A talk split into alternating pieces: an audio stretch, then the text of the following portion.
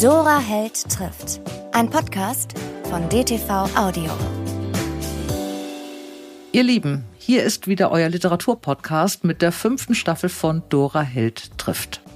Ich hoffe, ihr habt die kleine Pause genutzt, um euch durch unsere Büchertipps zu lesen oder unseren Videopodcast auf YouTube und dtv.de anzuschauen. Auch in dieser Staffel haben wir wieder tolle Gäste, interessante Gespräche und eine Menge Buchtipps. Für alle, die neu sind, in der Mitte des Interviews werden wir einen kleinen Ausflug zu einem Buchhändler oder einer Buchhändlerin meines Vertrauens machen und für euch eine Leseempfehlung einholen. Ihr könnt gespannt sein. Bevor es aber soweit ist, starten wir diese Staffel mit einer Frau, auf die ich mich schon lange freue. Anna Thalbach. Viel Spaß. Ich habe heute jemanden zu Gast, die ich überhaupt nicht vorstellen muss, aber ich tue es trotzdem, weil ich mich so freue, dass sie da ist. Anna Thalbach. Herzlich willkommen. Hallo. Eine der schönsten Stimmen überhaupt auf dem deutschen Synchronstimmen, Hörbuch, Filmmarkt ohnehin. Ähm, begnadete Schauspielerin, ähm, Familienmensch. Ähm, ich habe ein paar andere Stichworte. Wir reden über Theater, wir reden über das Vorlesen ganz viel, wir reden über Hörbücher und über Kinderhörbücher und den Unterschied. Wir reden aber auch über Film. Wir reden über Grafik und Modedesign, was ich nicht wusste, über überfahrene Tauben bei der Führerscheinprüfung. Ich habe ganz viel auf dem Zettel. Wir oh, gut, kommen da gut recherchiert, würde ich sagen. Das sind immer diese unwichtigen Dinge, das sind immer die, die bei mir immer hängen bleiben. Anna Thalbach, du hast mit sechs äh, das erste Mal vor einer Filmkamera gestanden. Korrekt. Das war der deutsche Kann-Beitrag und hieß Engel aus Eisen. Mhm. Und dann bist du eigentlich gar nicht weggekommen. War auch schwer, weil deine Mutter Katharina Thalbach ist, was auch jeder weiß, ähm, deine Onkels äh, die Bessons sind und du im Grunde im Theater groß geworden bist. Genau. Und dann geht es auch noch um Gene wahrscheinlich ja, und um also Vorleben. Ich, ich kann das immer nur mich da wiederholen, dass das ja eigentlich ähm, komischerweise bei Künstlern immer so also herausschillert, aber eigentlich ist das ja in vielen Familien üblich, dass die nächste Generation im gleichen Arbeitsfeld tätig wird, also ob das Lehrer, Familie sind, Pastoren, Ärzte, Akademiker, Handwerker, Bauern, Bäcker, Gastronomen. Ähm, also das, sozusagen, dass, dass, dass man den Beruf der Eltern mit der, mit der Pike auf lernt, weil man einfach damit aufwächst, ist nichts, mhm. eigentlich gar nichts Ungewöhnliches. Aber ich habe das schon mal äh, gehört, dass du es gesagt hast. Ich fand das irgendwie auch rührend, dass du eure Familie jetzt mit einem mit einer, mit einer Bäckersfamilie oder äh, Hoteliersfamilie oder so vergleichst. Ich fand ja. das irgendwie sehr pragmatisch. ja. Du hast aber trotzdem äh, irgendwann Grafik und Modedesign an der Lette-Schule ähm, Modedesign studiert und also doch ein genau. bisschen eine andere. Ich fand meine Freundin Anne war auch in der Lette-Schule, mhm. deswegen ist mir das so aufgefallen ja. und die ist heute Malerin. Ja. Ähm, eine ganz tolle. Du warst malst auch. Ja. Du hast auch Aufstellung gemacht mit Grafik und Malerei. Mit ja mit mit äh, Schriftbildern. Ich habe ähm, wollte mal gucken, ob, ob, ob das gut ist, was ich mache. Ich wollte es eigentlich mir selber beweisen und hat auch gut funktioniert. Mhm. Also es war erstaunlich liebevoll aufgenommen worden von den Betrachtern meiner Bilder. Also da entsteht was. Aber ich habe ähm, meine damalige Galeristin, eine ganz tolle auch, die wollte natürlich, dass ich dann da weitermache und so. Und da war ich aber noch oder bin ich noch zu sehr mit meinem anderen Beruf verhaftet und ich nehme die Malerei sehr ernst. Mhm. Und das wollte ich mir aufheben, noch ein bisschen fürs L. Für später? Für später, ja. und jetzt machst du es gar nicht mehr? Doch, oder ich mal du machst privat, es für dich? aber ich brauche dafür auch einen Rahmen. Und dadurch, dass ich ähm, ja, in allen Zimmern meines Berufs hause, mhm. bin ich so oft mit so vielen neuen Eindrücken und so zu, dass ich den, den Raum für mich so nicht habe. Also mhm dann ist es eher wie ein Hobby und das, dafür ist es mir zu wertvoll. Ja, und dazu bist du wahrscheinlich auch zu gründlich dann. Ne? Vermutlich. Ja. Äh, bist, seit du 19 bist am Theater, mhm. du bist unglaublich produktiv, ist ein blödes Wort in diesem Zusammenhang, aber du wahnsinnig fleißig. Du hast äh, aktiv, ja. Aktiv, gut, ich suche das Wort. produktiv ist ja schlecht. Ähm, du machst ja alles, ob du, ob das Tatort ist, du hast einen deutschen Fernsehpreis bekommen, mhm. du hast ähm, Polizeiruf gemacht, du machst auch so Serien wie Notruf Hafenkante habe ich gesehen oder Morden im Norden, dann machst ja, du wieder immer so Gastauftritte, ja. Genau, und du genau. machst da ganz viel. Wie suchst du das aus? Das kommt zu mir. Also eigentlich fast alles kommt zu mir. Ich bin nicht in der wahnsinnig privilegierten Situation, hier ständig irgendwelche Drehbücher ablehnen zu können. Mhm. Also ganz pragmatisch auch. Mhm. Und ähm, am Theater zum Beispiel verdient man ja im Monat äh, was man beim Film am Tag mhm. bekommt. Also das sind Welten und da ich das Theater liebe, ich liebe es auch mal umsonst aufzutreten, ich liebe es auch mal für kleines Geld vorzulesen und um mir das leisten zu können, ist natürlich Fernsehen ein ganz guter Begleiter. Es ist ja bei Schauspielern ähnlich wie bei Autoren. Ich glaube, ich weiß nicht, ob die Zahl jetzt bei, bei Schauspielern stimmt. Ich habe mal irgendwas gelesen, dass fünf Prozent aller Schauspieler wirklich von ihrem Beruf leben können. Also die Zahl ist wahrscheinlich tatsächlich erschreckend klein. Mhm. Also ich kann gut leben von meinem Beruf. Ich bin mhm. sehr happy. Du bist ja auch wahnsinnig vielseitig. Du machst ja wirklich, wie viel Anteil ist Theater und, und Film? Das kann ich nicht so. Also jetzt bin ich ja schon ein bisschen länger in dem, in dem Alter der Frau, wo man noch, ähm, wo man nicht so viel zu tun hat, weil der Platz ist sehr klein und es werden ja immer noch wenig Geschichten erzählt von mhm. normal normal alten Frauen. Ja. Ähm, ich weiß nicht, wie ich es anders beschreiben soll.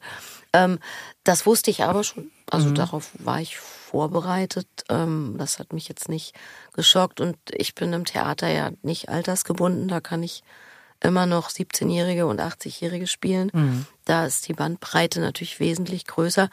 Ähm, also so ist mein Bühnenanteil doch, würde ich sagen, und mein Leseranteil definitiv höher als der der Drehanteil. Aber mhm. es kommt immer mal wieder eine kleine Perle vor mich, vor meine Füße gerollt und dann ergreife ich die und erfreue mich an der. Also ich, ich kann mich einfach echt nicht beklagen. Also mhm. Überhaupt nicht. Wir müssen natürlich auch über äh, deine wunderbar schräge Familie äh, sprechen. Mhm. Äh, einer meiner Lieblingsfilme von euch, da war ja alle drei, da sind wir sind die Rosinskis. Mhm. Ich fand, das war ein Riesenwurf. Ja, ähm, fand, ja. Da war ja, auch so danke. besonders mal irgendwie ja. nicht das Übliche. Und so. ich habe den wirklich gerne gemocht. Mhm. Äh, du machst ja ganz viel mit deiner Mutter äh, und auch mit deiner Tochter zusammen. Korrekt. Ähm, wie ist denn das? Wahrscheinlich haben die schon das tausend Leute gefragt. Ich habe aber bei meinem Recherchieren nicht so richtig eine Antwort gefunden. Ähm, man geht sich ja auch mal als ähm, Mutter, äh, Tochter unglaublich auf die Nerven. Und man hat ja irgendwie auch einen den etwas herzhaften Ton. Ich stelle mir das noch nicht so wie vor wie bei den Rosinskis, aber ja. es ist ja wahrscheinlich ein anderer Ton, ja. den man mit Kollegen hättet. Könnt ihr das trennen? Ja, das müssen wir auch trennen. Das sind ja noch andere in den Arbeitsprozess involviert. Also es gibt sicherlich, das müsste man eigentlich unsere Kollegen dann mal fragen, ja. wie das in der Außenwirkung stattfindet. Aber eigentlich versuchen wir das äh, zu vermeiden, um einfach die Kollegen rein abzuholen und denen nicht das Gefühl zu geben, da sind wir drei und da sind die anderen, sondern dass es das zur homogen einfach bleibt. Mhm. Ähm, je besser man sich kennt und je mehr man sich vertraut, desto rauer kann ja auch ein Ton mal mhm. sein, weil man einfach ähm, keine, ja, man versteht ein, einander, ne? solange mhm. man sich nicht vertraut und nicht kennt sollte man doch immer im Rahmen der Höflichkeit und des Verträglichen bleiben. Mhm. Ähm, aber wenn das nicht so gut funktionieren würde, würden wir das ja nicht so viel machen. Also so das hat sich einfach über die Jahre bewährt und wir haben uns alle unseren Weg gefunden, uns da wohl zu fühlen. Mhm. Und braucht ihr eine gewisse Distanz dann voneinander, wenn ihr da mal Ihr geht ja auch auf Tournee zusammen äh, mit den Witwenabenden zum Beispiel, seid ihr ab dem mehrere Sachen nacheinander oder auch im Theater. Braucht ja. man denn mal irgendwie ein bisschen Luft? Oder ist ja. das bei euch einfach alles so naja, also wir sind jetzt nicht 24-7 mhm. zusammen. Also wir haben, wir sind so sehr, wie wir auch eine Drei, Dreifaltigkeit bilden, so sehr sind wir auch wahnsinnig autonome Wesen. Jeder für sich, wir sind ja auch alle unterschiedlich alt. Mhm. Und ja auch noch dazu, da hat man ja auch ein paar verschiedene Interessen, ganz schlicht und ergreifend. Also ähm, aber das ergibt sich immer. Also das ist nicht so, dass man irgendwie so der eine sagt, oh, jetzt brauche ich aber mal wirklich Abstand, sondern das ist, alles sind das natürliche Prozesse und wir haben alle noch andere Jobs und mhm. viele andere Aufträge und da ergibt sich die Distanz ganz automatisch. Durch die Termine. Ja. Ähm, Hörbücher. Du bist eine der bekanntesten sowieso, aber ich finde auch eine der besten, weil so vielseitige so vielseitig ähm, talentierte Hörbuchsprecherin. Du hast zweimal den Deutschen Hörbuchpreis bekommen und was mir so gefällt, ist, dass du ja alles reinliest. Es ist, ob das drei Fragezeichen sind, das machst du genauso super wie Stephen King oder Anne Jacobs oder so. Es gibt so ganz unterschiedliche Genres, die du alle gleich ernsthaft liest. Also ich nehme alles immer gleich du nimmst, genau. ernst so und ich krieg, gebe allem die gleiche Tiefe und Liebe, die mir möglich ist. Musst du die Bücher mögen, die du einliest? Es ist natürlich leichter, ein Buch vorzulesen, was man liebt. Mhm. Das trägt einen, also es kostet mich wesentlich mehr Kraft. Literatur vorzutragen, die ich eigentlich meinen Freunden nicht vorlesen würde, sagen Mhm. wir es so. Ähm, was mich aber nicht davon abhalten soll, das schön zu machen, Mhm. weil ähm, der Hörer kann ja nichts für meine Meinung. Mhm. Also und das ist meine, also ich versuche mich da schon in meiner persönlichen Meinung zurückzunehmen und zu versuchen, das so schön und so interessant und so plastisch wie möglich zu gestalten, weil das ist so wie im Theater man sagt, also beziehungsweise in dem Fall war es mein Großvater, Benno Besson, äh, dass du beim Verbeugen zu lächeln hast. Auch wenn du sagst, das Publikum war heute voll laut, die haben die ganze Zeit gehustet, der Kollege hat seinen Text vergessen, der Inspizient hat mich zu spät. Also das ist nicht mein Auftrag, meine persönliche Befindlichkeit in die Welt zu schießen, sondern das, das Werk, dem Werk möglichst gerecht zu werden, auf welche Weise auch immer. So. Das, Hast du, du hast einen großen Spaß, zumindest hat man den, wenn man das hört, wenn du Kinderbücher vorliest, weil du ja mit, mit den Stimmen spielst und mit, mit, mit den Charakteren und dann hast du auf einmal eine Stimme, die plötzlich groß ist. Also man stellt sich plötzlich einen großen Menschen. stelle ich mir das auch so vor beim Lesen, ja. Ähm, wie bereitest du dich denn vor? Also liest du das, guck, du liest das Buch vorher nicht Nee. immer, sondern du sitzt dann da und es ist wirklich so, eine, so ein Instinkt, dass du da Ja. während des Lesens diese Figuren hast und die auch behältst? na, ich sehe die gleich im, vor meinem Auge. Ich habe Mhm. halt Fantasie. Ne? Also ich, ich, ich sehe seh dann, ist das ein böser Bär, dann äh, muss der böse und groß klingen und dick. Mhm. Und also ich visualisiere eigentlich die Charaktere. Mein Hirn macht das von alleine ganz schnell. Und Mhm. Und dann, das geht auch in dieser, in dieser kurzen Zeit. Ja, also ich sehe die dann Mhm. mein, und dann merk, dadurch kann ich es mir auch merken. Dadurch muss ich es nicht markieren, weil ich weiß, ah, jetzt kommt wieder der Dicke. So, dann, das, läuft das halt. Ich, ich finde es super. Ich habe jetzt eine Sache gelesen, die fand ich irgendwie erschreckend.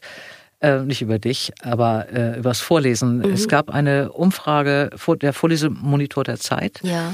Die haben Eltern gefragt, ob sie ihren Kindern vorlesen. Oh. Und da hat sich der Anteil der Eltern, die angeben, nie vorzulesen, seit 2019 von 8 auf 20 Prozent Es, ich erhöht. hätte es fast höher geschätzt. Ich bin fast schon wieder beruhigt, dass es nicht noch mehr ist. Nee, das sind die, ehrlich aber das sind gesagt. immer diese Umfragen, wo es jemand zugibt. Also man weiß okay, ja auch die nicht. Dunkelziffer, die berühmte. Genau.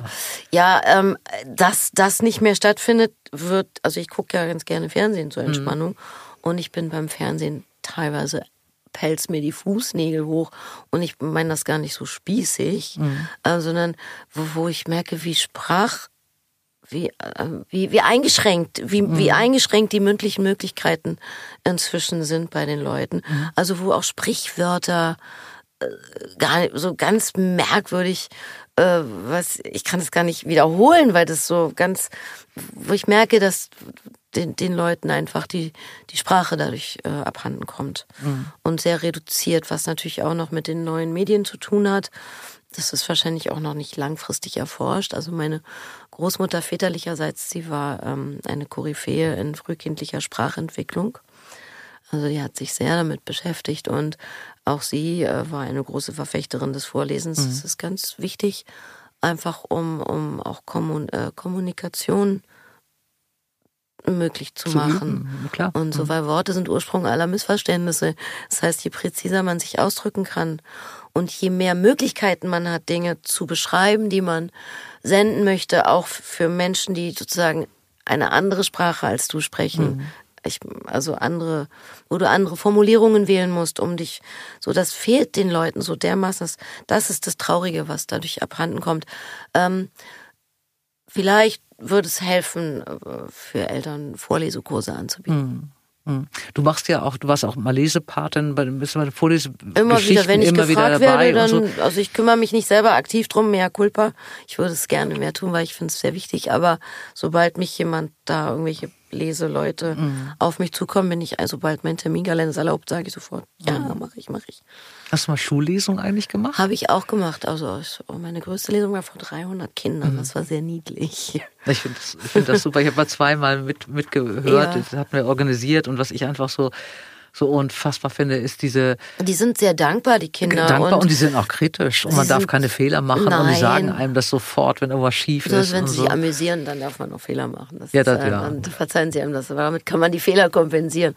Aber sie sind sehr, also wenn man, wenn sie merken, dass man für sie liest und nicht das mhm. jetzt einfach so macht wie so ein Lehrer, dann sind sie sehr aufmerksam und auch teilweise erstaunlich lange. Mhm. Also das ändert sich aber wahrscheinlich dann auch durch dieses, das ist ja auch das Problem, dass diese Aufmerksamkeitsspanne Ja, also ich ja meine, bei Erwachsenen und Kindern ist es relativ gleich. Das merkt man, wenn man Theater spielt viel mhm. und Lesungen macht. Es ist schon so, dass nach 45 Minuten die erste Gruppe, sage ich jetzt mal, mhm. äh, leicht ermüdet ja. oder nicht mehr ganz so aufnahmefähig mhm. ist. Das ist dann die Frage, wann man Pausen macht, wann mhm. man vielleicht dann kurz mal ein Gedicht einfließen. Also das kann man ja auffangen als, mhm. als Vorträge. Aber bei Kindern ist es, teilweise gibt es Kinder, die sitzen halt nach einer halben Stunde sind die schon völlig fertig, mhm. müssen pinkeln, sie streiten und was essen unbedingt. Und äh, andere weißt du, da brauchst du gar nicht fragen, weil du die, die sitzen da, bis sie einschlafen. Mhm. Also gibt's auch. Warst du so eine vorlesende Mutter? Wahrscheinlich. Ja. Da ziemlich sicher. Ja. Ist das denn äh, ritualisiert gewesen bei dir? Machst ja, du das immer abends oder ja, genau? Abends bestimmte Zeiten und immer ein Buch durch oder immer was anderes? Das kommt aufs Alter an. Ne? Das, kommt, das kann man ja nicht pauschalisieren, weil das, es kommt auf das Alter des Kindes an, auf den Charakter des mhm. Kindes. Das eine Kind braucht so eine Geschichten, das andere wieder so eine. Also das gibt da ja nicht so ein hat so eine Allgemeingültigkeit. Das würde ich vermeiden. Es muss, es muss für beide schön sein, für mhm. die Eltern und das Kind. Und ich finde es immer gut, wenn es Sachen sind, wo auch noch Zeit ist zum sich unterhalten, zum Fragen stellen, so warum hat denn der das jetzt gemacht? Ja, weiß ich nicht, ich würde es so machen. Also, dass es eben auch zum Dialog nochmal führt und man eben auch den Kindern damit äh, zeigt, wie man, wie man ja, wie man konsumiert und die Sachen verarbeitet, auch mhm. intellektuell sozusagen. Ja. An dieser Stelle machen wir einen Cut und schalten uns in die Buchhandlung Heimann nach Hamburg zu Sabine Metzger. Denn hier ist wieder meine Lieblingsrubrik Schlaflose Nächte. Liebe Sabine, ich brauche einen Tipp. Du hast so schöne, was hast du heute? Für uns. Liebe Dora, ich habe dir ein wunderbares Buch mitgebracht von einer Frau, die hier in Deutschland noch total unbekannt ist, aber in Amerika schon wirklich eine Bestseller-Autorin. Das Buch wurde von Time Magazine im Jahr 2022 zum einem der besten Bücher des Jahres gewählt und es heißt Morgen, Morgen und wieder Morgen. Also eine ganz wunderbare Lektüre. Es geht um äh, ein ganz interessantes Thema, nämlich um Spieledesignerinnen. Die äh, junge Sadie und der junge Sam lernen sich schon im Alter, ich weiß gar nicht, von sieben, acht Jahren kennen, wo sie beide im Krankenhaus sind. Äh, Sadie hat eine kranke Schwester und Sam ist selber da schwer ähm, krank und liegt dann da. Und um sich zu beschäftigen, spielen die beiden Mario Kart. Und dann treffen sie sich 20 Jahre wie, später wieder, als sie, sie hatten sich total aus den Augen verloren. Und äh, Sadie ist mittlerweile Spieleentwicklerin geworden und Sam studiert es auch. Und die beiden werden zusammen ein Videospiel entwickeln. Und das geht absolut durch die Decke. Und ähm, was einfach dieser Erfolg mit den beiden macht und wie die beiden sozusagen miteinander umgehen in ihrer ja, Freundschaft, man weiß auch nicht so richtig, ist nicht der eine in den anderen doch mehr oder weniger verliebt. Was macht das Leben auch mit den beiden und wie geht es äh, mit den beiden weiter? Wir sehen also wirklich 30 Jahre äh, von den Zweien, äh, wie sie miteinander umgehen, wie sie miteinander arbeiten, wie sie miteinander leben. Das ist total faszinierend, hat mich äh, wirklich umgehauen und ist vor allen Dingen auch eine so absolut frische, junge Sprache. Es macht großen Spaß, das zu lesen und ich denke, das wird ein richtig großer Knaller auch hier in Deutschland werden. Ich habe das auch schon mal irgendwo gesehen. Wie heißt die Autorin? Ähm, Gabrielle Servin. Gabriel Sevin. Morgen, morgen und wieder morgen. Morgen, morgen und wieder morgen erschien im Eichborn Verlag und muss unbedingt gelesen werden von dir. Reicht aber eine Nacht nicht aus, ist ziemlich dick, also da wirst du schon drei, vier Nächte dran lesen müssen. Das passt gut, weil in 14 Tagen kommt ja erst der nächste Podcast, dann kann ich das noch ein bisschen ziehen. Äh, liebe Sabine, ich bin gespannt. Äh, ich werde berichten, ich freue mich drauf. Äh, ich danke dir und bis bald. Ich danke dir auch. Bis zum nächsten Mal. Tschüss. Jetzt geht's weiter mit Anna Thalbach. Ich habe mal so ein paar Stichworte nochmal gemacht, äh, die mir so eingefallen sind bei dem. Also ich ein bisschen so über dich gelesen habe, ein bisschen, ich vor allem, ich habe das immer gemacht, ich habe gegoogelt, wirklich mit, mit Kopfhörern und habe dich dann gleichzeitig gehört. Und das geht oh, tatsächlich. Interessant. das ging. Deine Mutter hat mal gesagt, äh, habe ich in einem Interview gefunden. Ich fand die Formulierung sehr schön. Anna ist, Komma, seit es sie gibt, unordentlich. Das stimmt. Das ich ist immer das so. wunderbar. Seid ihr da sehr unterschiedlich? Ja, meine Mutter ist ordentlich, meine Tochter auch, ich nicht. Und wer kommt da wie mit zurecht? Jeder für sich, wir wohnen ja nicht zusammen. Und deine Tochter ist ordentlich gewesen, obwohl ihre Mutter unordentlich ist, ja. gerade deswegen dann? Sie ist Jungfrau vom Sternzeichen, vielleicht hilft das zur Analyse. Jungfrauen sind ja generell. Und wer ist unordentlich? Ich bin Zwilling. Ich bin ah, Zwilling ist unordentlich? Nicht zwingend, es kommt ja immer auf den Aszendenten ja, an und so weiter. Ne? Also wir wollen ja nicht pauschalisieren, aber ich in meinem Fall äh, bin ordentlich. Ähm, ich habe ein Stichwort Kindergärtnerin. Du hast mal irgendwann gesagt äh, bei einem Interview, ich weiß nicht, ob das stimmt, äh, auf deinen Berufswunsch, wenn mhm. du nicht Schauspielerin geworden wärst, mhm. äh, wärst du gerne Kindergärtnerin geworden? Würde ich immer noch machen. Also ich würde auch Deutschlehrerin werden, wenn es keine, wenn jetzt alle sagen in der Schule, es gibt gar keinen mehr, dann würde ich sagen, okay, Freunde, also fünfmal die Woche vielleicht, wenn ich nicht gerade was anderes mache, komme ich rum. Mhm. Also ich gebe gern Wissen weiter. Ich mhm. teile gerne Wissen und ich bereichere gerne Menschen. Also, Bist du eine gute Lehrerin? Ich hoffe es. Ich, ähm, das müsste man dann meine Schüler fragen. Aber dem einen oder anderen konnte ich schon was beibringen. Also mhm. insofern so schlecht kann ich nicht sein. Ich habe Freude daran. Ich finde, das ist schon mal ein guter, gutes Pfund. Mhm. Es gibt das ein Schubladendenken in, in Deutschland. Das ist äh, sicherlich bei Autoren so, das ist noch viel schlimmer bei Schauspielern. Ähm, ich finde das äh, schön, dass, dass du nicht in so eine Schublade oder zu stecken bist, du, weil du so ganz unterschiedliche Sachen ja gemacht hast. Ob das nun ja. Marie Antoinette ist auf der Bühne oder mhm. ob du es eben bei den Rosinskis gemacht hast oder eben bei Notruf Hafenkante, du kannst ja irgendwie alles. Ähm, wir dürfen über Alter reden, ne? Ich bin älter Bitte. als du. Ähm, wir hatten das Thema nämlich im letzten Podcast auch schon mhm. mal. Du bist 50 geworden. Ich werde am 1. Juni. Am 1. Genau. Juni, ja. genau, der Zwillinge. Du wirst 50. Ja. Ähm, Fernsehen und Rollen und 50. Ja. Ähm, hast du da, bist du da eher unwirsch oder bist du eher dass du sagst, es ist eben so, wie es ist? Oder also bist du da mit deiner also, Mutter? Also meine Mutter ist ja out of competition, weil meine. Mutter ja ihre, ihre, ihren Platz hat ja. und gefunden hat und absolut verdient und zu Recht. Mhm.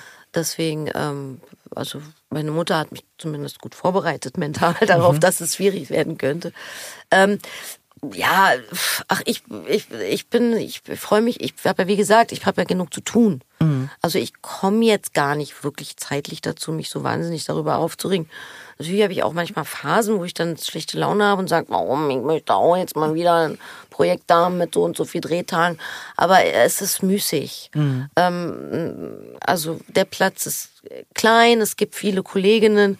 Ich bin dankbar und deswegen beschwere ich mich nicht. Was jetzt das Thema betrifft, was im deutschen Film und im Fernsehen stattfindet, mhm. an Geschichten, die erzählt werden und dass wir immer noch ultra weiße Cis-Scheiße produzieren hauptsächlich. Äh, das sieht ja ein Blinder hoffentlich im Krückstock, also anscheinend ja nicht, aber es wäre schön. Das sind Plätze, um die muss ich mich nicht prügeln, ganz mhm. ehrlich nicht. Ähm, mhm. Also, weil das ist nicht das, was mich interessiert und es ist nicht das, was mich, was ich glaube, was die Welt gerade braucht. Mhm. Weitere äh, Bergdoktoren, ohne denen jetzt zu nahe zu treten, Entschuldigung, lieber Bergdoktor, aber you know what I mean, das ist alles so weiß Mhm. So wahnsinnig weiß und deutsch und ich finde das wahnsinnig öde. Und dann kommt irgendwie ein Asiate, der darf dann was spielen, den Kioskbesitzer. Und ich denke, ach, und das ist jetzt divers oder was? Wollt ihr mich verarschen? Ähm, ältere Frauen, dass die Geschichten von Heldinnen nicht erzählt werden, das ist weltweit noch ein Problem. Mhm. Aber da sind wir ja ganz langsam auf Aufbrechen dieser Strukturen. Das ist dann ein Appell erstmal an sämtliche Autoren mhm. der Republik. Äh, äh, schreibt Geschichten, wo, wo, wo alles, was uns jetzt zu interessieren könnte und wo es interessant ist, jetzt drüber zu reflektieren, mhm. auch mit Hilfe des Literat literarischen Katalysators, dann go for it. Mhm. Write it. Also das ist, würde ich sagen, das ist das, was mich ärgert, dass wir immer noch 90 Prozent männliche Moderatoren haben. Mhm. In sämtlichen Talkshows sitzen immer noch Männer. Und dieser Markus Lanz, der keine Frau aussprechen lässt, der Fernsehkoch, für den alle Frauen ein Chen am Namen haben, ähm, finde ich oldschool. Hm. finde ich wahnsinnig öde. Und das regt mich mehr auf, als dass ich jetzt über mich nachdenke, wie viel Drehtage ich davon abkriege oder nicht. Ist es denn ein Problem des, des deutschen Fernsehens oder ist es ein Problem der Deutschen überhaupt?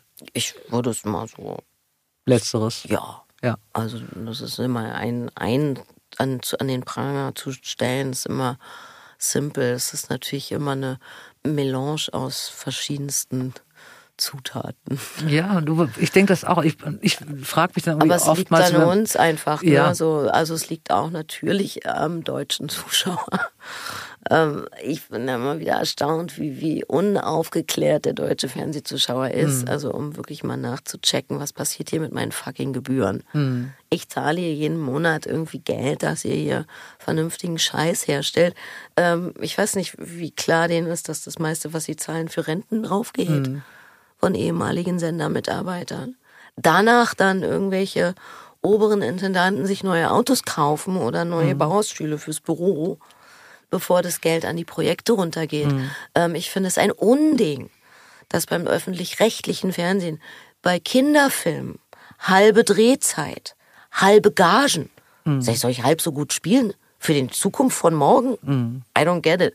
Ist eine Grundsatz, Grundsatzhaltung, die da stattfindet. Und da, da komme ich nicht mit. Und das finde ich Ärger, ein Ärgernis. Und hilft das ähm, Streaming-Angebot? Also was, was äh, jetzt die Also für, äh, für Netflixes und als Platz für die? Kollegen auf jeden Fall. Also bei, ich muss sagen, da, bei jetzt seit es Amazon und Netflix ich, das gibt, also es wird natürlich wahnsinnig unübersichtlich Mhm. und auch dass das kollektive Gucken wird niedergemäht. Mhm. Also das Wort Straßenfeger ist sozusagen Geschichte. Mhm. Das kann es gar nicht mehr geben. Auf der anderen Seite ist es ja auch schön, dass man die Freiheit hat, selbst zu entscheiden, wann man bereit ist, äh, einen Film zu gucken. Ähm, was ich gut finde daran ist, dass, dass sich inzwischen für Schauspieler dadurch international mehr tut. Also, dass du, wenn du Glück hast, da über diese Rollen und diese, diese Serienformate und so die Möglichkeit hast, mal mit Engländern zu drehen, mit Spaniern, Franzosen etc. pp. Das eröffnet, das macht den Markt wiederum größer. Und wird dich auch die Qualität dadurch irgendwie, oder nicht die Qualität nicht unbedingt besser, aber wird dich auch das mutiger, also so Stoffe zu produzieren mal? Ja, das ist ambivalent. Also ich, das war am Anfang waren die ein bisschen mutiger. Jetzt habe ich das Gefühl gerade, aber das Geschmackssache, ähm, dass das auf Masse geht und Mhm. wenn es auf Masse geht und wir wollen schon wieder, wir wollen jetzt nochmal Breaking Bad erfinden, dann wird es so ein bisschen verzweifelt manchmal, finde Mhm. ich. Ähm, was, wie guckst du? Kannst du, du hast gerade eben gesagt, du guckst Fernsehen und bist dann manchmal irritiert, wie schlecht die Leute sprechen Na, ich und wie so wenig. nebenbei Trash, damit ich mich nicht äh, konzentrieren muss, weil ich ja vorher wichtige Sachen vorgelesen habe. also nicht zum, zum Hirn entleeren ich dann gucke zum sowas. Entleeren Ja. und dann bin ich so ganz, ganz classy. Ich gucke am liebsten Crime-Sachen. Mhm. das ist eigentlich das, was mich komischerweise am meisten beruhigt. Du guckst auch Horrorfilme, das ist ja nicht das habe ich mit meiner also, Tochter geguckt, als sie nicht volljährig war, weil sie das als Teenager gemocht hat. Ach so, ich dachte quasi so, also ich hätte es nämlich so verstanden, dass du ja der große Fan von Horror bist. Nein, das hat Nelly so. ins Haus gebracht. Ach Ganz so. im Gegenteil, ich hatte sehr sogar Angst. Ich bin ja noch, halb Exorzist geguckt da und Freddy Krüger, da habe ich gefühlt Jahre noch später von geträumt, schlecht. Ähm, meine Tochter hat mit elf ihre Liebe zu Horror entdeckt und da war sie einfach noch zu klein. Und deswegen habe ich das mit ihr zusammen geguckt, um zu gucken, ob sie das gut verträgt und ob ich sie da in ihrer in ihrem Interessensgebiet äh, stoppen oder unterstützen sollte. Und in dem Fall habe ich sie unterstützt und es hat ihr nicht geschadet. Sie ist weder ein Psychopath noch hat sie die ganze Zeit Albträume. Also sie hat es einfach gefeiert. Ich glaube, Nelly musst du sie natürlich selber fragen, aber sie hat, glaube ich, vor allem den anarchistischen Aspekt, glaube ich, sehr geschätzt. Du hast mitgeguckt, weil du es musstest und hast dich gegruselt und sie wahrscheinlich nicht. Also Kinder sind Teilweise ja auch härter, ja. aber ja. sowas dann. Also manche ähm, Filme waren schon doch sehr belastend für mich. Und, und kannst du so, das habe ich mich immer äh, überlegt, kannst du als, als Schauspielerin ähm, und auch mit deiner Erfahrung, mit deiner ganzen Bandbreite, kannst du dir wirklich einen Film, über den Leute reden oder der dir empfohlen wird, wirklich unbefangen angucken? Oder hat man da immer so wie Jein, wenn er wirklich toll ist, dann vergesse ich das auch. Ich denke, ich vergleiche das gerne mit einem Handwerker oder einem Koch. Mhm. Also wenn Koch essen geht, ne, dann versuchst du auch rauszufinden, weiß der was ja ist auch, da drin? ah, guck mal, der hat das mit Stärke Ja. gemacht, würde ich nie machen. Ach, guck mal, der hat das so gemacht. Also das kann, oder Handwerker, wie es denn das zusammengeschraubt, das macht man so nicht, da ist doch noch hier die, muss man ja ganz andere Schraube nehmen. Oder guck mal, das hat der verblendet. Also, Mhm. das kann dich hindern, das kann dich aber auch beflügeln. Also, wenn das wirklich toll ist, dann vergesse ich alles, dann gucke ich den Film, dann weine ich, dann fühle ich mit allen alles. Was mir auch gefällt, wenn, wenn Leute so Sachen machen, die äh, eigentlich nicht zusammenpassen und wo man dann denkt, das macht sie auch. Also ich habe dich schon in einer Kochshow gesehen. Ja, finde ich super, ich koche ja auch total gerne. Das wäre die Frage gewesen. Also Ja. geht man in so eine Kochshow, weil man gerne kocht oder weil Ja. man irgendwie gefragt wird oder weil man denkt, ich will jetzt das Ding gewinnen? Ich Äh, rock das alles jetzt. davon. Also ich, ich brauche Geld, ich koche gerne, ich will gewinnen. Hattest du gewonnen damals? Ich habe die nicht zu Ende gesehen, ich Ähm, gebe es zu. Bei einer habe ich gewonnen. Auf jeden Fall. Und als ich habe beim Hensler äh, Crepe gemacht und Rainer Kallmund hat gesagt, das ist der leckerste Crepe, den ich je gegessen habe. Und da habe ich zehn Punkte gekriegt. Hat mir Bitte. gereicht. Ich bin dann. Aber ich spiele gerne. Ich quizze gerne und ich bin verspielt. Also deswegen, es äh, passt Game Shows und Anna voll gut. Und du warst bei Shopping Queen.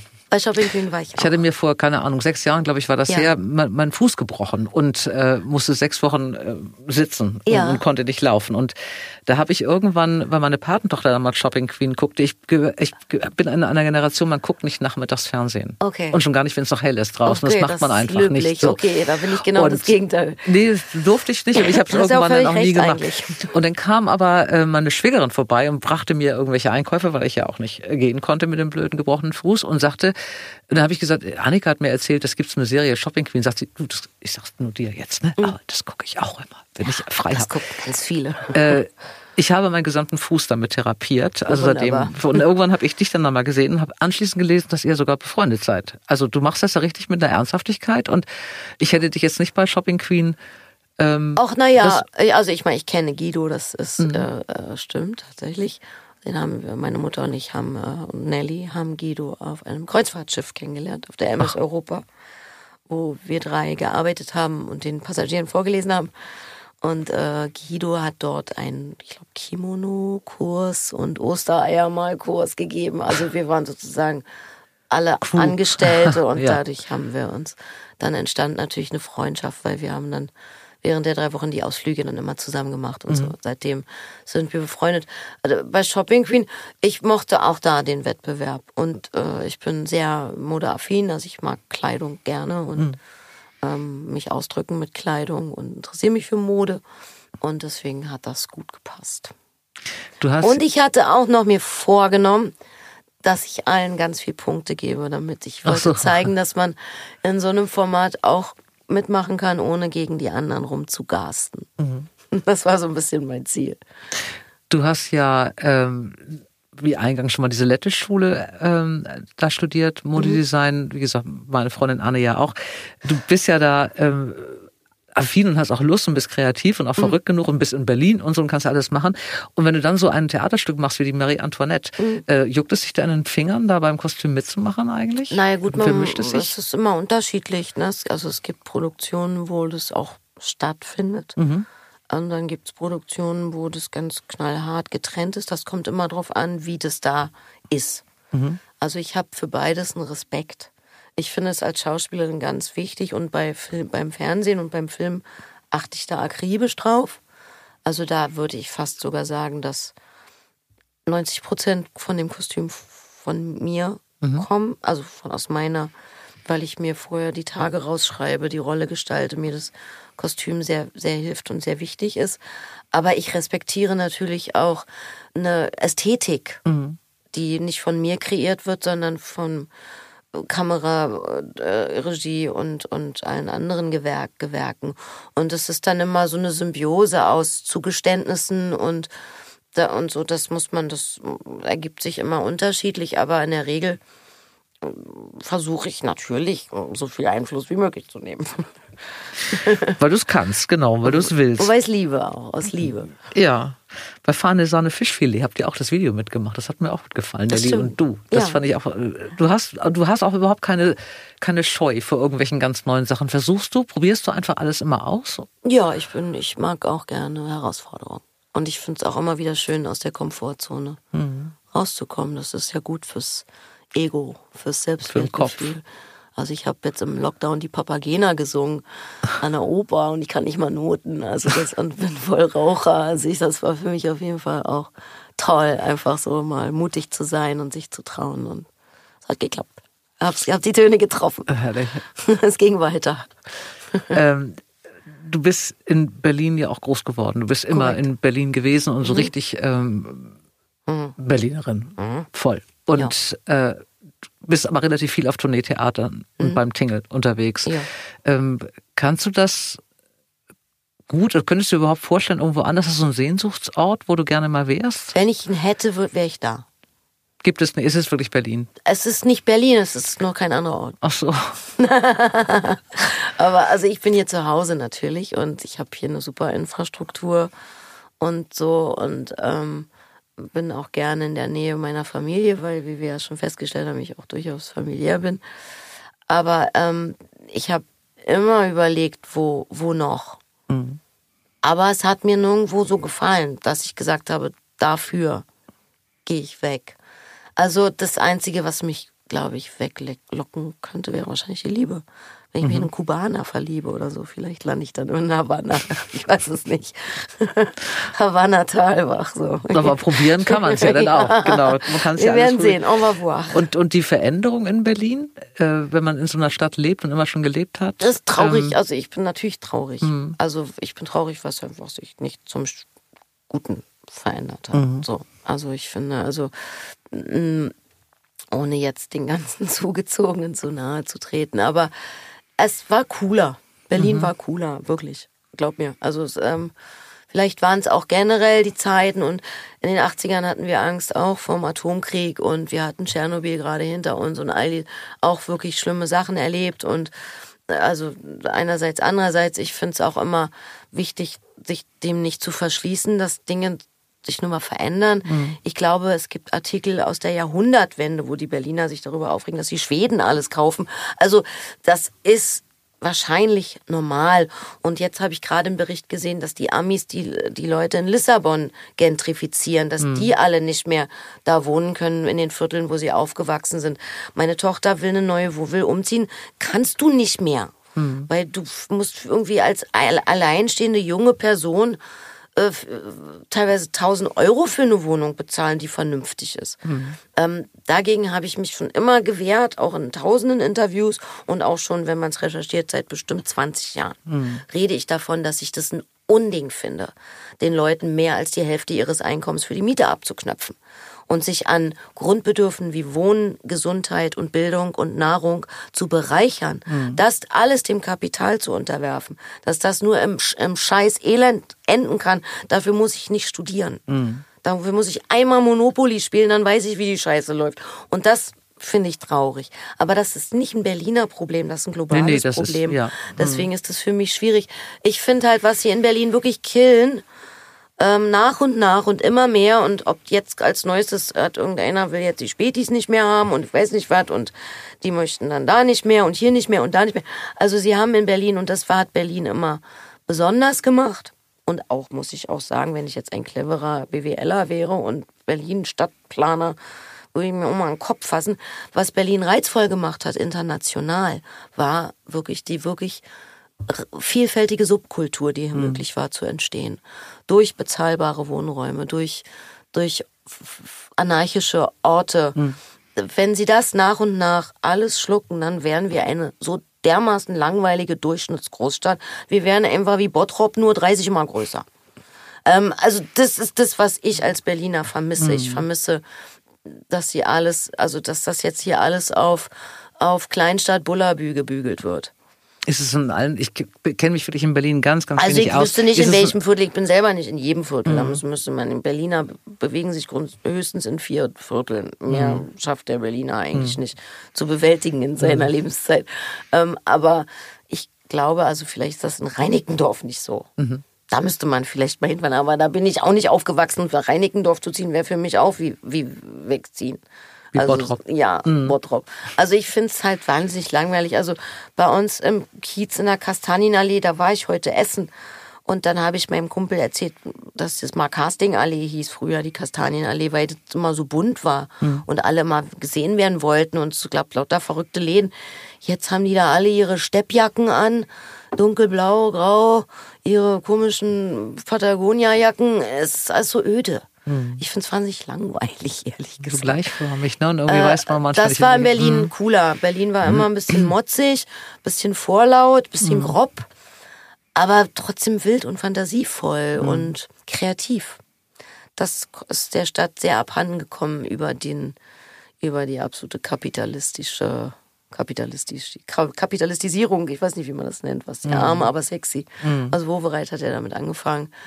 Hier, also, und meine Straße gehört, glaube ich, größtenteils Engländern. Konzern, britischen Immobilienkonzern. Also und, an den Klingelschildern sind keine Namen. Die Leute ziehen ein, sagen nicht Hallo, ich wohne jetzt hier, ich bin ein Nachbar. Also so, das ist so eine komische Kultur. Da hat sich da jetzt so komisch breit gemacht. Und dann sieht man die da alle, wie die da einziehen in ihre, weiß ich nicht, 6000 Euro der Quadratmeter Wohnung und dann kommt der Ikea-Wagen, weil für die Möbel hat's dann nicht mehr gereicht. Ohne das jetzt zu blamen, jeder soll mit seinem Geld bitte schön machen, was er möchte. Und ich verurteile niemanden, der eine schöne Wohnung kauft und so. Aber es ist schon alles so ein bisschen, ja, ja, ja. Es ist so nichts mehr dazwischen. Es ja. ist entweder oder. Ja, ich glaube, das und das ist das halt Problem. wirklich halt ne? nicht mehr Mhm. besonders kreativ. Das ist sehr, sehr, sehr langweilig, sehr einheitlich. ähm, diese Kreativität in Berlin, du hast gesagt, diese Subkultur, die es Mhm. früher ja auch gab, also was ja auch mit so kleinen Theatern oder, oder Veranstaltungsorten zu tun hatte oder so, ist das auch jetzt äh, durch diese Corona-Zeit so ein bisschen dem zum Opfer schon. gefallen oder war da? Also Corona hat es sicherlich noch ein Stück weit potenziert. Weiß ich nicht, den letzten Subkulturlern den Rest gegeben, weiß ich Mhm. nicht. Aber das, äh, ist kein, das war es nicht Corona gemacht. Das war schon vorher. Das fing schon in den 2000ern an. Du bist ja äh, unglaublich aktiv und quirlig und, und spielen und quizzen und neu Mhm. und machen und so und hat dann eine Mordsenergie. Äh, kannst du dich wirklich noch so hinsetzen und stundenlang lesen? Ähm, jein. Also privat lesen. Ich lese sehr viel so Tageszeitungen auch. So, ich hab gern, bin gern so, weiß gern, was los ist gerade so, bin sehr neugierig. Und dann vergesse ich mich auch dank Internet und gucke nochmal da tiefer in ein Thema und noch tiefer und noch tiefer. Aber so richtig Bücher, ich war lange nicht mehr im Urlaub. Also wenn ich im Urlaub bin, wo wirklich nichts ist außer Urlaub, gar nichts, dann kann ich auch wieder privat lesen. Ansonsten bin ich zu Hause müde vom Lesen. Also ich bin dann froh, wenn ich nicht. Wenn dein Tag vorbei ist Ja, und du nicht also mehr ich, fremde je, Wörter. Sobald Mhm. ich es wieder mache, liebe ich es über alles, Ja. aber ich brauche dann auch kurz die Ent Entleerung. Wo machst du Urlaub? Wie oder Wo? wo? Weiß ich ja noch nicht als nächstes. Mal gucken. Und gibt es bestimmte, dass du sagst, ich will einfach nur liegen und in den Himmel gucken? Oder? Das ist unterschiedlich. also nur liegen, das ist mir zu langweilig. Mhm. Also ich brauche schon ein bisschen Input. Ja. Also ohne Übergang, aber ich, das äh, steht hier noch gerade und mir das so gefallen. Du hast in der Fahrprüfung eine Taube überfahren. ja, leider. War die Fahrprüfung danach zu Ende oder Nein, warst du ich- imstande Ich weiterzumachen? musste weitermachen. Ich habe auch bestanden. Aber es war furchtbar, weil sie war ja so ein paar Meter vor mir schon. Und dann hat der Fahrlehrer gemerkt, dass ich jetzt sozusagen Gefühle habe und nicht genau weiß, wie ich mich jetzt verhalten soll, um die Taube zu retten. Und er hat mir gesagt, ich darf nicht bremsen, weil wenn dann jetzt hinten einer rauffährt, bin ich schuld. Und die egal. so. Und dann bin ich langsamer geworden und sie saß und ich, wenn sie nicht hochgeflogen wäre, hätte sie überlebt. ja. Weil ich bin extra langsam und dachte, wenn sie cool ist, bleibt sie sitzen und dann rolle ich so Dann hast du sie rüber. langsam überfahren. Nein, sie war so. ja so Platz unterm Auto. Oh wenn sie hätte nur so und dann wäre ich so und Ja. der Reifen hätte sie nicht berührt. Oh, Aber dieses blöde Vieh ist dann hochgeflogen und gegen die Scheibe gedotzt. das ist schrecklich. Das und dann musstest du weitermachen Ja. und konntest dich konzentrieren auf den Rest der Fahrprüfung? Es war kurz vor vorbei. war schon kurz vor also Schluss. Ich musste dann noch zweimal um die Ecke und dann war vorbei. oh Gott, wie schrecklich. Aber es war auf jeden Fall eklig. Ich dachte, ich bin jetzt auch durchgefallen. Wegen der Taube. Ja. Wegen der Taube. Ähm, ihr habt, macht eine Sache, das fand ich schön, Witwendramen. Mhm. Das macht ihr zu dritt. Äh, Und ist das die Idee deiner Tochter gewesen, die den Horror und den Grusel so ein bisschen liebt? Nee, Weil das, ist machen wir ja jetzt gerade. Das, also das ist die Idee von Nelly. Also das äh, ergibt sich dann manchmal so, ne? Mhm. Ach, du liebst doch das, wollen wir das nicht mal. Also das ist meine Witwendramen, das hat komplett meine Mutter Mhm. Zusammengestellt. Gestellt. Und wie viel macht ihr da? Wie, also wie oft spielt ihr dieses Programm? Ah, jetzt haben wir es länger nicht mehr gespielt, aber wir haben es bestimmt. Oh Gott, da müsste ich echt mal die Mädels fragen, das weiß ich gar nicht. Also aufgeführt haben wir das in den letzten zehn Jahren bestimmt 40, 50 mhm. Mal, keine Ahnung. Ich weiß es nicht. Ich mhm. weiß es wirklich nicht.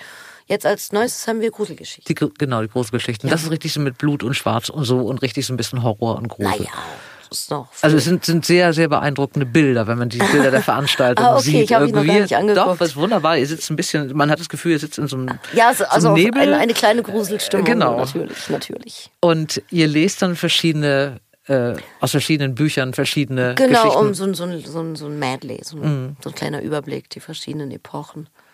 Ja, also von Ambrose Bierce bis Roald Dahl, äh, E.T. Hoffmann, also es gibt ja da auch ganz verschiedene Grusel. Das ist ja nicht, Grusel ist ja ganz unterschiedlich. Ja, das ist klar. Man kann sich auch ganz harmlos gruseln ja, irgendwie es gibt oder schön. Den realen Horror und äh, genau. den, den, spirituellen Horror ja. und äh, den klerikalen Horror und all diese Dinge. Und damit geht er aber auf Tournee oder macht ihr jetzt so ein paar Das sind dann immer Gigs, ist, wo wir gebucht ja. werden. Ja, ist jetzt nicht am Stück. Mhm. Ja. Immer was zwischendurch.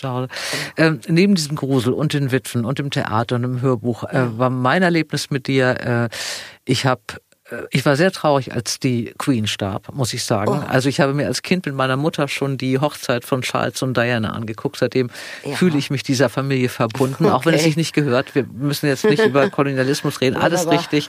Aber ich habe da so, so einen Rest meiner, meiner Kindheits... Ähm, oder meiner Fankultur für das mhm. englische Königshaus bewahrt.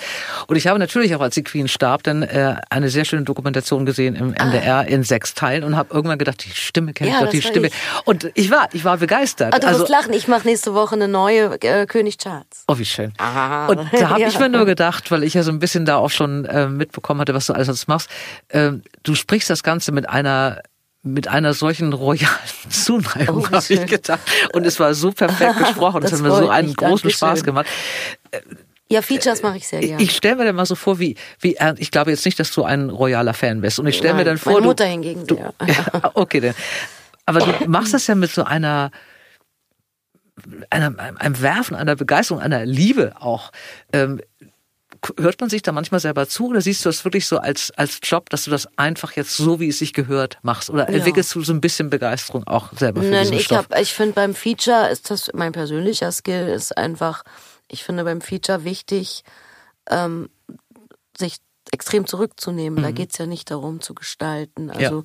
da geht's ja eher darum, sozusagen den, die, verständlich zu machen, was man gerade sieht quasi. Und da so eine Sachlichkeit und so eine und aber die Sachlichkeit darf nicht zu kalt sein, weil sonst hört dir keiner zu. Also es ist so ein sehr dünnes Eis und mhm. das ist für mich eigentlich jedes Mal eine neue Herausforderung, ehrlich gesagt, da. Du hast so ein nettes, äh, netten Feature gemacht über eine Biene. Das fand ich auch so Mit schön. Nelly zusammen, das, das, das eine, Ja, aber da war es ja eine Rolle. Ja, da waren das, wir ja, ne? Genau, da das waren war wir wieder Figuren, ja. da ist es nicht ein reiner äh, ja. Feature-Dokumentationstext. Also bei Dokumentation ist eigentlich immer das, das Ziel. Mhm nicht zu viel malen mhm. und trotzdem spannend bleiben. Aber es war übrigens, wenn man da auf die Seite geht, das war glaube ich eine NDR-Produktion, äh, wenn man auf die Seite geht, ist die meistgestellte Frage bei den Kommentaren, wer ist die Stimme? Oh, das schön. Das, das fand ich schön. Das war wirklich ich mal als Kompliment nehmen. Ja, ist auch so gemeint. Das war wirklich und ich bin da wie gesagt sehr kritisch, weil ich diese Familie ja schon mein Leben lang Dann, äh, begleite äh, und ich war auch Prinz Charles, äh, König Charles. Ich äh, korrigiere mich. Ich bin begeistert. Äh, wann? Ja, es kommt zur Krönung dann vermutlich. Vermute du machst es jetzt ich. Also ich nehme es ne? nächste Woche auf und dann wird es wahrscheinlich in drei Wochen kommen oder so. Ähm, du hast ja die, diese Malerei auch erfolgreich gemacht. Ja. Ähm, wann waren diese Ausstellungen? Die waren irgendwie Anfang der 2000er, genau. glaube ich, oder sowas. Ja. Ne? Und du hast gerade eben gesagt, du ähm, machst das dann, du hebst es dir auf. Ja. Für wann auch immer, wenn du wenn ich nichts nicht anderes mehr, mehr so machst. Viel dreh, wenn Drehen komplett wegfällt, weil ich sonst nur noch die Oma vom Bergdoktor spielen darf, dann sage ich, okay, Leute, sucht eine andere Oma, ich male jetzt. Und äh, du hast aber auch mal überlegt zu schreiben. Das war auch mal eine das, Überlegung. Es wird das auch immer noch so sein. Wenn ich Glück habe, schaffe ich das auch noch und wenn nicht, ist auch nicht so schlimm. Und was wäre, ähm, wie, wie ist deine Vorstellung, wenn du mal irgendwann aufhörst mit dem Film und du wirst ja weiterhin sprechen, die Stimme ändert sich ja nicht. Also nee, nee, das also älter. Die ändert sich schon, die wird älter, aber sie, mhm. ja, knarziger wahrscheinlich mhm. auch. Ne? Ich aber, kann ja immer bei McCarthy hören, wie es später klingt. Ja. ich habe ja ein ganz gutes Model. Das stimmt. Und meinst du, dass du dann diese Ruhe kriegst, dann zu malen und dann zu schreiben vielleicht? Dann das auch noch, kann ich oder ja nicht beantworten, Kombi? das bleibt im Spekulativen. Ich gehe jetzt du, einfach mal davon aus. Du gehst weil davon ich mir das so wünsche, ja. Also ich äh, behaupte das jetzt so, damit das auch wahr wird. Liebe Anna Thalbach, ich bin sehr gespannt, was du mal malst. Und ja, ich bin noch gespannter, was du mal schreibst, natürlich auch berufsbedingt. Ja. Aber ich freue mich jetzt auch ganz doll auf die auf Charles und die Krönung Unbedingt. und auf deine Stimme ja. beim Feature und auf die ganzen Hörbücher, die jetzt noch in, in Zukunft kommen. Du bist da, ich weiß, ich habe alle angefangen, eine Liste zu machen, nur der Dinge, die im letzten Jahr erschienen ja. sind. Ich es ist auch nicht endlos. Mehr. Es ist endlos. Du bist sehr fleißig. Ähm, ich höre dir weiter zu. Cool. Sehr, sehr lange. Dankeschön und ich wünsche dir dafür. alles Glück und dass, Dito. dass es alles stimmt mit der, mit der leichten Zeit, ja. mit der hellen Zeit, die jetzt kommt. Das wünsche ich mir und uns allen. Vielen Ganz Dank. Dolle. Okay. Anna Thalbach. Dankeschön. Dafür. Tschüss. Beim nächsten Mal ist bei mir zu Gast Dorothee Röhrig. Keine Familie war so maßgeblich am Widerstand gegen Hitler beteiligt wie ihre.